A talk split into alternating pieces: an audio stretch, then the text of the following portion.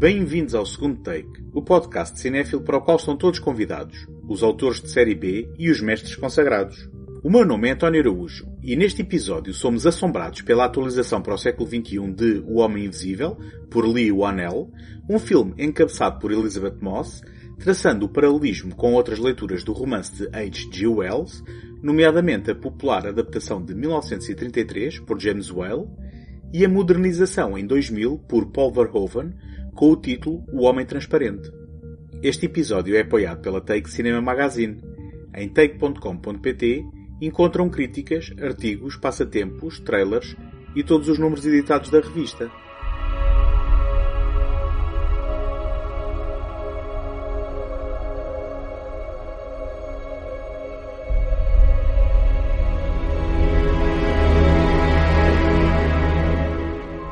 Abençoado fracasso de Tom Cruise no lançamento do universo cinematográfico partilhado Dark Universe. A Múmia, realizado por Alex Kurtzman em 2017, pretendia ser o primeiro de um universo, à imagem da história de sucesso da Marvel, que iria recuperar os chamados monstros da Universal, um conjunto de títulos de terror, fantasia e ficção científica popularizadas nos decénios de 1930 e 1940 pela Universal Pictures. A Múmia, o monstro Frankenstein, o lobisomem, Drácula ou o Homem Invisível são algumas das personagens mais célebres deste conjunto que teriam novas leituras para o novo milénio com filmes de grande orçamento encabeçados por nomes sonantes de Hollywood. Alinhados no seguimento do esperado blockbuster apadrinhado pela mega-estrela Tom Cruise, apareciam a noiva de Frankenstein, com Javier Bardem e Angelina Jolie, e o Homem Invisível, a ser encarnado, ou descarnado, se preferirem, por Johnny Depp. Porém, os resultados de bilheteira muito aquém do esperado colocaram um travão nestes planos já em movimento e, apesar de decorridos apenas alguns anos, o tal universo negro esfumou-se discretamente nas brumas da memória. No entanto, os títulos que o constituíam não caíram no esquecimento, e o sempre atento Jason Blum, cabecilha da Blumhouse Productions e atual rei das baixas produções de terror, pegou no projeto de O Homem Invisível, na verdade, não é justo chamar ao seu modelo económico uma fábrica de baixas produções. Jason Blum tem o dom de não gastar mais um centavo do que é necessário para rentabilizar as obras que produz, numa abordagem de baixo risco financeiro que lhe permite correr recompensadores riscos criativos, confiando em autores e realizadores ao ponto de lhes oferecer total controle criativo e artístico. Foi o que aconteceu com O Homem Invisível, oferecido a Lee Wanell no seguimento da aclamação crítica de Upgrade, a sua realização de 2018, que rendeu à Blumhouse um retorno de mais de 5 vezes o seu custo de produção. Se quiserem saber um pouco mais sobre Upgrade e Lee Wanell, sugiro que ouçam o episódio 149 do segundo take, onde falo sobre o filme e o realizador, a quando da passagem dos dois pelo Motel X. Wanell, também responsável pelo argumento, encarregou-se de atualizar para o século XXI o romance original de 1897 por H.G. Wells, popularizado por uma série de filmes da Universal, iniciada pela adaptação de 1933, escrita por R.C. Sheriff e realizada por James Whale. Bandages right up to the top of his head, all round his ears. Flora's worried about Griffin. I had a terrible feeling last night. I felt he was in desperate trouble. He meddled in things men should leave alone. Not the slightest clue. That's where the clues are. He wasn't leaving anything to chance. There must be a way back. God knows there's a way back. What are you doing, Help! Leave me alone. It's the stranger with the goggles. He's gone mad. Numa passagem ao grande ecrã de enorme fidelidade ao texto original, testemunhamos a corrupção moral do Dr. Jack Griffin, interpretado por Claude Rains, depois da descoberta científica da invisibilidade, porém falhando posteriormente na fórmula que lhe restituiria a normal e visível existência. Se no livro o cientista era um homem solitário que apresentava sinais de desequilíbrio antes da transformação, motivado logo aí pelo desejo de poder, no filme encontramos um homem já em curso descendente, mas ainda assim rodeado de colegas e amigos preocupados com o seu destino, incluindo a noiva Flora Cranley, interpretada por Gloria Stewart. Yeah, what's all this? Keep back there. Keep Beck, me? Do you know who you're talking to? I give you a last chance to leave me alone. Give me a last chance. You've committed assault, this what you've done, and you can come along to the station with me. Come along now, come quietly, unless you want me to put the handcuffs on. Stop where you are. You don't know what you're doing. I know what I'm doing, all right. Come on. Get all of him. Lock him up. All right, you fools. You've brought it on yourselves. Everything would have come right if you'd only left me alone. You've driven me near madness with your peering through the keyholes and peeping through the curtains. And now you'll suffer for it. You're crazy to know who I am, aren't you? All right, I'll show you. There's a souvenir for you. And one for you. I'll show you who I am and what I am. Look, he's all eaten away. Huh? How do you like that, eh? O Homem Invisível conta com efeitos especiais impressionantes, mesmo à luz da experiência moderna, para demonstrar a invisibilidade do protagonista, onde se podem ver muitos objetos em movimento aparentemente sozinhos, efeitos que certamente deslumbraram as audiências à data de estreia pela sua verosimilhança. Apesar de polvilhado de um humor algo genérico e por vezes físico que não casa com o restante tom, a visão de James Whale deste anti-herói é profundamente negra e violenta, com Jack a matar indiscriminadamente e a provocar alegremente acidentes ferroviários com dezenas de vítimas, sendo que reflete uma leitura bem pessimista da natureza humana que, convenhamos, já se encontrava no livro do Wells. Perante a possibilidade de ações sem consequência, o ser humano seria capaz dos mais vis atos em proveito próprio. Ou seja, a implicação profundamente filosófica de que não é o compromisso moral intrínseco a cada indivíduo que o impede de cometer crimes, mas sim o constrangimento das consequências impostas pela sociedade, o medo de ser preso e condenado por terceiros. Que a adaptação, apesar de fiel, tenha atualizado a ação para a data de produção, é sinal de identificação e ressonância com o material, mesmo 36 anos envolvidos da sua publicação. Desde então, foram produzidas algumas continuações ao filme do Whale que pouco ou nada tinham que ver com o romance de H.G. Wells, bem como múltiplos filmes e séries televisivas que, por vezes, transformavam o protagonista numa figura empática com a qual se podia simpatizar. No entanto, é quando se recupera o negrume da alma original que os projetos são mais estimulantes, mesmo os menos conseguidos. Tal como a adaptação de 2000 com o título Hollow Man, assinada por Andrew W. Marlowe e realizada por Paul Verhoeven. Good morning, sir. Good morning, Ed. Your team's in early today. Something special going on? Sorry, Ed. You know the rules. If we're gonna move forward, this is the next logical step. ready for you. Are you sure? Positive. Here goes nothing. Sebastian? Are you in here? What's it like being a ghost? Ghost or dead. I'm very much alive.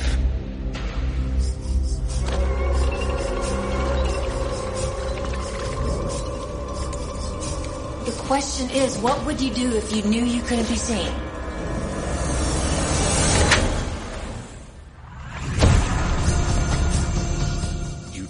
Hollow Man teve como título português O Homem Transparente, embora a tradução literal O Homem Oco, talvez menos apelativa, fosse efetivamente mais apropriada. Tirando proveito da ascensão do uso de efeitos especiais digitais, esta adaptação do virar do milénio reforça a componente científica da história, tornando o processo de invisibilidade explícito e carnal. Kevin Bacon, escolhido por conseguir ao mesmo tempo ser charmoso e diabólico, encarna Sebastian Kane, a figura de proa de um grupo de cientistas de um programa estatal secreto que, depois de conseguir a invisibilidade, procura o segredo para o regresso à normalidade. Brilhante e arrogante em igual medida, Sebastian força a experiência em si próprio, apesar das objeções iniciais da ex-namorada e colega Linda, interpretada pela surpreendente cabeça de cartaz Elizabeth Shue, e Matt, o regressado da obscuridade Josh Brolin, que interpreta o colega e atual namorado em segredo de Linda. quando a experiência é bem sucedida na obtenção da invisibilidade, mas um fracasso no regresso da mesma, Sebastian usa o poder adquirido primeiro para pequenas brincadeiras, depois para crimes hediondos. Sebastian, god damn it. You have no idea how much fun this is. You should try it. I'm sure I'll have my chance.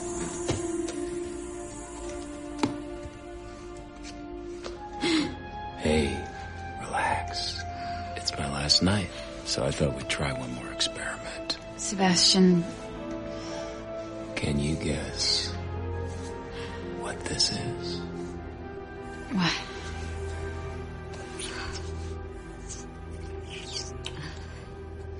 How did it feel? A little too familiar.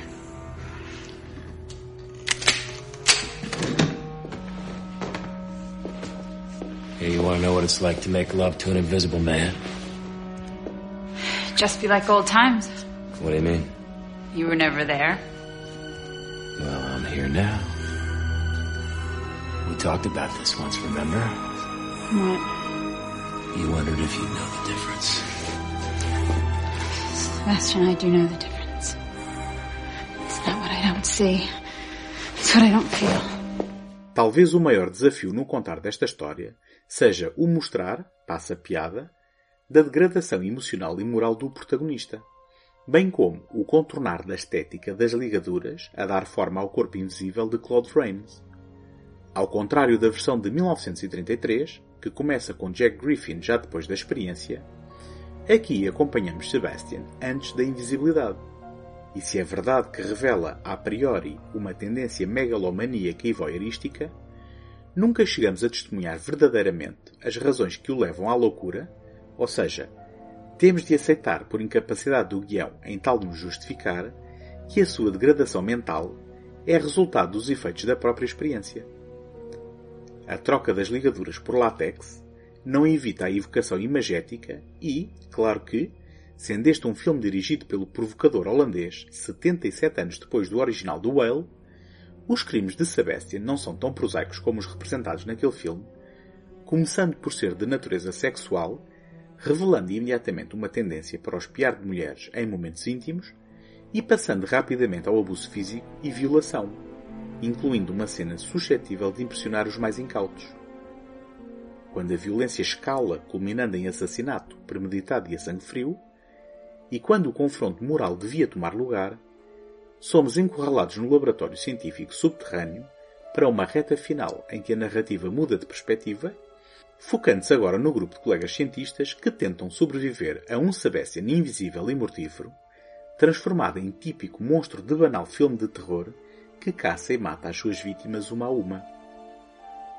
Se há algo que todas as diferentes adaptações de O Homem Invisível tinham em comum até agora, era colocarem o homem titular no centro da narrativa.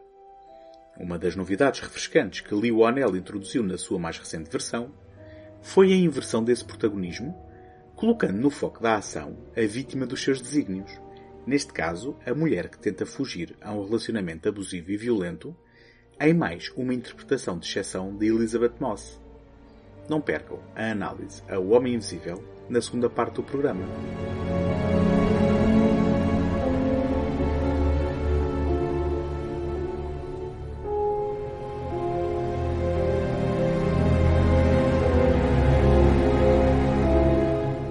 Agradeço a vossa presença desse lado e conto com a vossa ajuda para vos continuar a oferecer este programa todas as semanas. Qualquer podcast como o segundo take vive da visibilidade e de chegar ao maior número de pessoas. Por isso, a melhor forma de o apoiar é deixar uma crítica no Apple Podcasts ou, mais fácil ainda, uma classificação positiva, partilhá-lo através do leitor da vossa preferência e dá-lo a conhecer aos amigos. Podem também visitar segundotake.com, onde encontram artigos e o arquivo de todos os episódios deste programa. E podem também deixar uma palavra através de segundotake.gmail.com. Adrian. He was a sociopath. He said that I could never leave him. He controlled how I looked and what I wore. Then it was controlling when I left the house. And eventually, what I thought.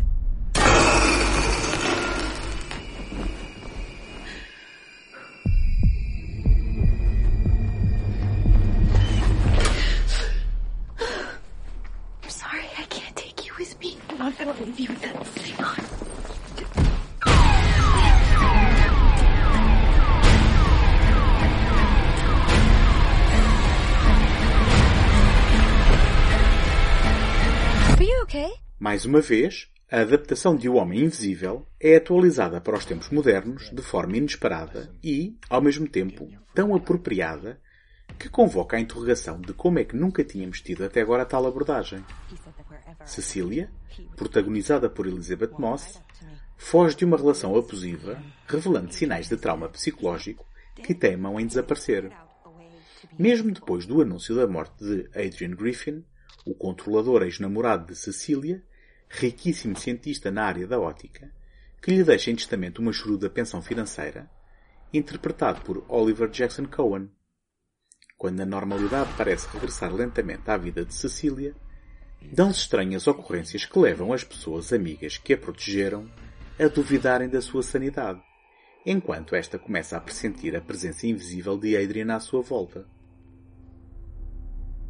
Leo Anel estabelece logo na cena de abertura a dinâmica entre Adrian e Cecília, numa cena brilhante e tensa, que é uma masterclass de construção narrativa para cinema.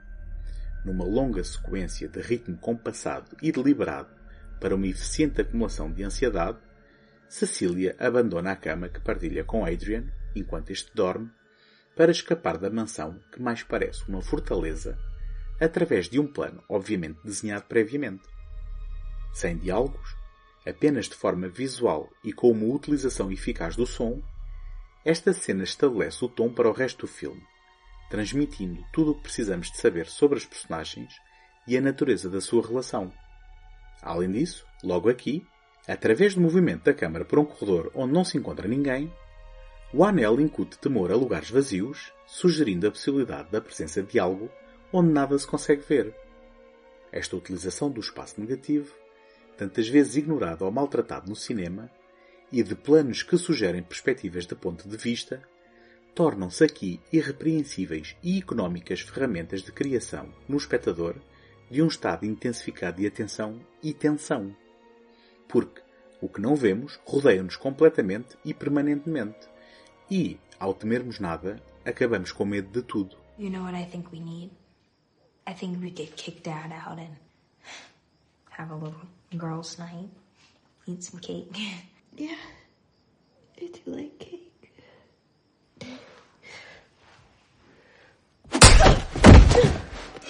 Oh my god. Sydney, are you okay? Why would you just stop? Stop, Dad! Dad! No. No, Sydney, I didn't. No, I What, what, what happened? What happened? She hit me. What? No, no, no, no, James, I did not do that. Sydney, I would never hit you. I love you. I would never do that, James. It was him. He's here. I No, swear to you. enough. See, enough. Just stop it. You okay? I don't want to stay here? Sydney. I'm sorry. I would never. Hey, hey. See? Right now my priority is getting my baby somewhere safe. Do you understand? Se a história original oferece a perspectiva do cientista cuja arrogância é a causa da sua própria queda, nesta reinterpretação da narrativa, somos convidados a acompanhar e empatizar com a vítima da sua manipulação e tentativa de controlo, num diálogo óbvio com o sabor do tempo odierno. Presente está também o estudo da ausência de moralidade, de mãos dadas com a invisibilidade, nesta encarnação contextualizado pela cultura tóxica masculina que encara a mulher como propriedade. Sem testemunharmos os acontecimentos passados, somos convidados a acreditar nas alegações fantásticas de Cecília, pela força da convicção da interpretação de Elizabeth Moss, na representação da consequência dos abusos sofridos e das suas sequelas, porque o abuso não termina no momento em que se consegue escapar ao abusador. Sem ser óbvio ou desajeitado, e através da mecânica de um filme de género, Leo Anel convida-nos a tomar o passo de fé e acreditar na palavra da mulher, tantas vezes desacreditada ou ignorada, quando pede ajuda e exige justiça. Este é um dos elementos surpreendentes e modernos na abordagem a esta história. Ainda no episódio passado, falava de gaslighting, e é disso que continuamos a falar aqui, desta vez com a cobertura imoral do anonimato e desresponsabilização pela invisibilidade.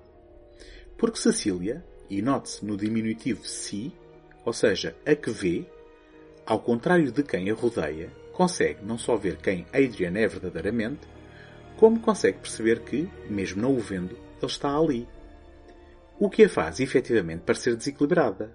E, mesmo os amigos que a rodeiam e que nela acreditam, vão tendo a sua boa vontade minada pelo que aparentam serem as ações de alguém no limite da sanidade, o que finalmente revela uma sistémica incapacidade de ajudar e acreditar em quem mais precisa de ajuda.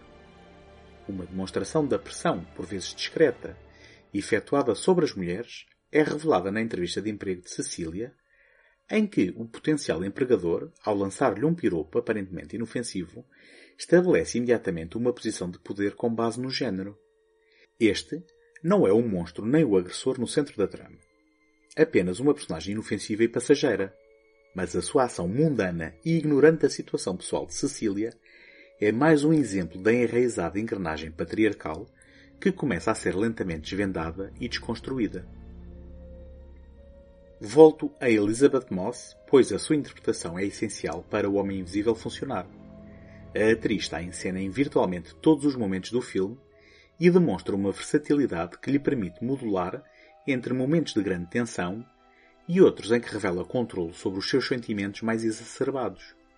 É ainda ajudada por um argumento inteligente e minimalista que nem sempre alivia com sustos fáceis a expectativa acumulada, prolongando o estado de ansiedade, e, quando o faz, é de forma honesta e merecida. Mas nem só de contenção se faz um filme de emoções fortes, e quando estas chegam, funcionam como verdadeiros choques encenados com mestria, como, por exemplo, a memorável cena do restaurante, sobre a qual não me adianto, a não ser para revelar que Elizabeth Moss tem aqui um momento de um turbilhão de confusão, incredulidade, dor, raiva, frustração e tantos outros sentimentos que vale só por si o preço da admissão.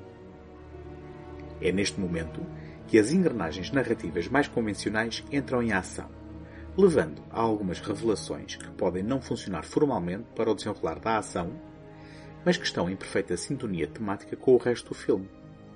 Mais uma vez em diálogo com a realidade, há uma tendência para, à mínima oportunidade, resolver legalmente as situações de forma célere.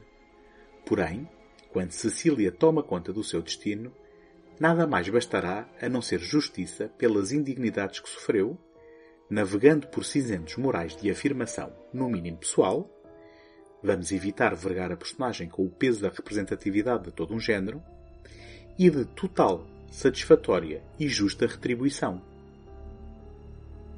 O Homem Invisível é um exemplo perfeito de como a criatividade e a entrega artística são muitas vezes mais importantes que um grande orçamento.